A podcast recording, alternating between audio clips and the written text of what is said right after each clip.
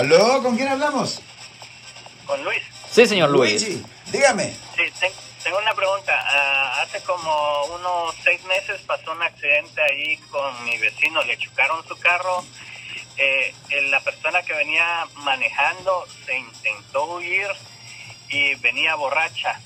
Eh, traía cerveza abierta en, en el vehículo. Vino la policía. Eh, no lo arrestaron. No, no le llevaron el carro. ¿Por qué, Alex? ¿Por la pandemia? O... No, eso no hace sentido. Porque si una persona está bajo la influencia y tiene un accidente y se trata de huir, por ejemplo, si se corrió del vehículo, um, le deben de presentar cargos por manejar bajo la influencia y también por pegar y correr. E- eso conlleva una Bueno. pena potencial de hasta seis meses en la cárcel por cada ofensa. Quería huirse en el vehículo, pero no, el vehículo quedó destrozado, quedó mal, entonces no se pudo ir en el vehículo, pero su intención era huir del accidente. Pero- ¿Y no se trató de huir en pie, en correrse? No, en pie porque salimos todos los vecinos, no lo dejamos. Ah. Ya, ya, en esa circunstancia, pues el cargo fuera de manejar bajo la influencia. Todavía le deberían de presentar cargos bajo el Código Vehicular sección 23152B, que conlleva una pena potencial de hasta seis meses en la cárcel del condado. ¿Otra persona sufrió cual- cualquier daño ah, en el accidente? ¿Alguien más sufrió daño? No, él era, era de madrugada, el carro estaba desocupado y ¿Y en cuál ciudad pasó esto? aquí en San Francisco. Ah, ok.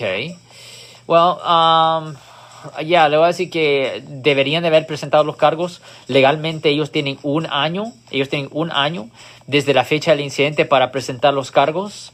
Lo siento por la interrupción, su video va a continuar monetariamente. Solo voy a mencionar que si usted ha sido acusado por haber cometido cualquier delito aquí en el área de la Bahía Norte, California, por favor no se espere, llame el nuevo teléfono que ven en la pantalla o llame para hacer una cita inmediatamente al 1-800-530-1800. Recuerden, yo soy el abogado Alexander Cross, abogado criminalista aquí en el área de la Bahía Norte, California.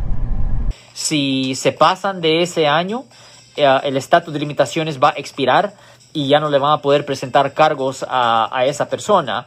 Pero, ¿cuándo pasó esto? ¿En cuánto- cuántos meses atrás pasó esto? Hace como seis meses. Seis meses, ok, eso tienen seis meses más para presentar los cargos. Eh, ¿Tiene algo que ver, Alex? Porque eh, le chequearon el récord, no sé cómo lo hicieron, pero le descubrieron que tenía como seis, como 26 cargos que le han impuesto anteriormente. No sé si tenga algo que Sí. ver eso, que Oh, ya ya. no les hace nada. No, no, es el reverso. Una persona que tiene antecedentes, la probabilidad es mucho más alta que los arresten y que les presenten cargos. Esto se escucha muy, muy, muy extraño. Ah, ¿Y fue vehículo suyo que se dañó o el, el vehículo de quién? vecino. de Ah, Ok, ya, eso es una sorpresa. Ahora le voy a decir una cosa, y esta es una cosa que mucha gente no le gusta escuchar, pues la realidad es que también la fiscalía y la policía arresta bajo discreción. Um, yo no sé cuál razón ellos tuvieran por no hacer el arresto. Um, aparte, la, la única cosa que yo puedo pensar es, ok, ¿había, ¿había alcohol dentro del vehículo? ¿Había qué? Que si había alcohol dentro del vehículo.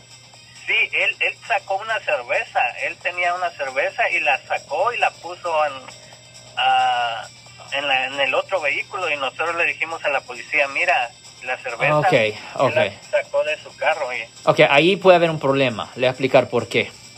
Si una persona tiene alcohol en el vehículo y después del accidente todavía tiene la cerveza y dicen que todavía la está tomando o algo así, el problema es que el alcohol, el nivel de alcohol todavía va a continuar a estar subiendo.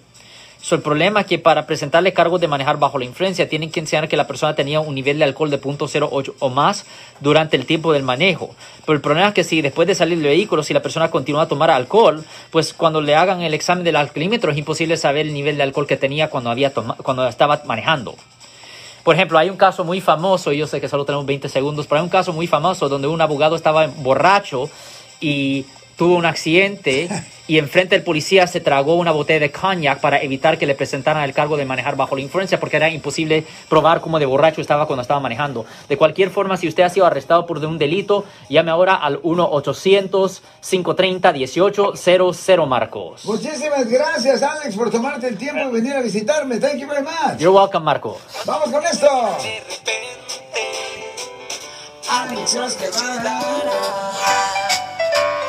Si les gustó este video, suscríbanse a este canal, aprieten el botón para suscribirse y si quieren notificación de otros videos en el futuro, toquen la campana para obtener notificaciones.